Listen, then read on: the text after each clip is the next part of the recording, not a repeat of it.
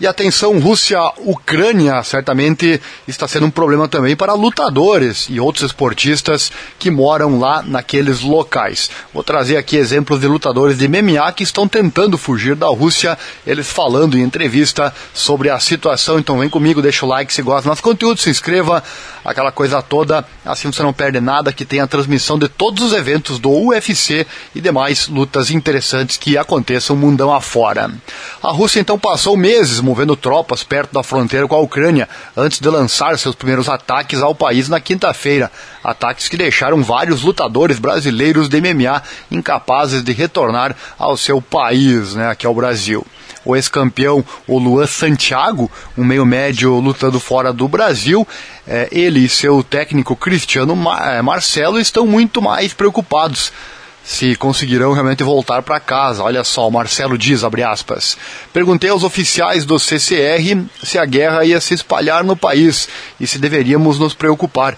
E eles disseram que vivem em intenção de guerra, que é normal para eles. Perguntei à recepcionista do hotel se havia risco dos aeroportos fecharem e ela disse que o aeroporto de Sochi já estava fechado, olha só. Marcelo disse que andar por Yekaterinburg na quinta-feira parecia qualquer outro dia, e até que a situação se tornasse terrível, ele não tinha a sensação de estar em um país atualmente envolvido em um conflito internacional. Ele disse: ninguém estava esperando uma guerra. Marcelo tinha um voo marcado para Moscou às 23 horas e 50 minutos de quinta-feira ontem, mas foi informado ao chegar ao aeroporto que seu voo havia sido cancelado. Ele esperava pegar um voo hoje ou sair do país de trem para a Europa depois retornar ao Brasil. A situação é um pouco mais complicada para o ex-lutador do The Ultimate Fighter Brasil 2, o Márcio Santos. Ele que perdeu a sua última luta, sua última decisão em Sochi. A cidade está localizada perto da fronteira Rússia-Ucrânia e muitos voos foram cancelados desde o início do conflito. Santos passou meses treinando no Daguestão em 2021 e planejava fazer o mesmo em 2022, antes do início do conflito. Já tendo concordado em lutar na Rússia em maio e junho, Santos ainda espera retornar ao Daguestão para continuar o seu camp, mas agora não tem escolha a não ser esperar e ver como as coisas vão se desenrolar, nas palavras dele. O colega lutador de MMA, Taigro Costa, está atualmente no hotel com Santos, também esperando e sem saber como eles vão voltar ao Daguestão. Abre aspas, ele fala: Fomos pegos de surpresa. A guerra era iminente, mas fomos surpreendidos por ela. Eu ia voar de volta para o Daguestão, mas os aeroportos estão fechados até novo aviso. Não sou bom de geografia, mas meu tradutor me disse que estávamos basicamente na fronteira com a Ucrânia.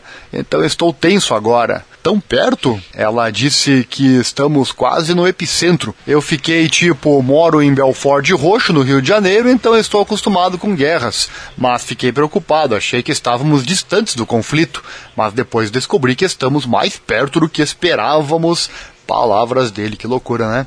Os compatriotas brasileiros Brentson Ribeiro e Vinícius Cruz lutaram no mesmo card do AMC Fight Night 109 em Sochi, mas decidiram ir para o aeroporto algumas horas depois das lutas, ao invés de esperar no hotel. Felizmente, eles conseguiram sair da cidade antes que o aeroporto fosse fechado. Ambos os lutadores e suas equipes estão no aeroporto de Moscou, esperando para voar de volta ao Brasil. Inclusive, não passa mais nenhum avião é, naquele espaço aéreo. Abre aspas, palavras do Cruz. Parece que tudo vai ficar bem nosso, com nosso voo. Nosso voo de Soque para Moscou atrasou. Esperamos duas horas dentro do avião e o voo real demorou mais que o normal. Mais de três horas em vez da hora normal, do tempo normal. Mas não tínhamos ideia do que estava acontecendo. Somente quando desembarcamos em Moscou e nos conectamos ao Wi-Fi, descobrimos que a guerra havia começado. Fábio Maldonado, veterano do UFC, que perdeu uma luta de boxe sem luvas na noite de quarta-feira na Rússia, esse tipo de luta é bem comum por lá, conseguiu voar para Moscou e pegar um voo de volta ao Brasil. José Marcos, integrante da quarta temporada do Tough Brasil, que disputou o Co-Main Event do RCC, também voltou a Moscou sem problemas.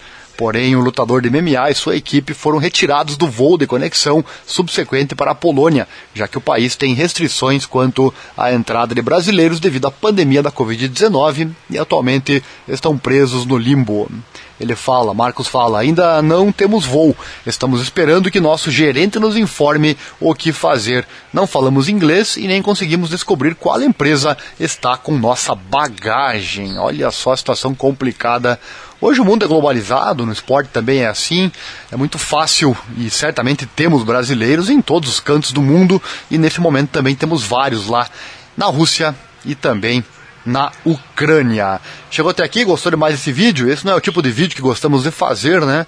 Mas é importante informar também. Deixa o like, se inscreva, acione o sininho, clique em todas as notificações, dê uma força ao canal poder crescer mais e mais. Aqui tem notícia todo dia sobre o MMA e também tem a transmissão de todos os eventos. Sábado tem mais um, UFC Vegas 49, estaremos lá ao vivo transmitindo para você. Não tínhamos ideia do que estava acontecendo. Lutadores de MMA tentaram fugir da Rússia horas após o ataque à Ucrânia.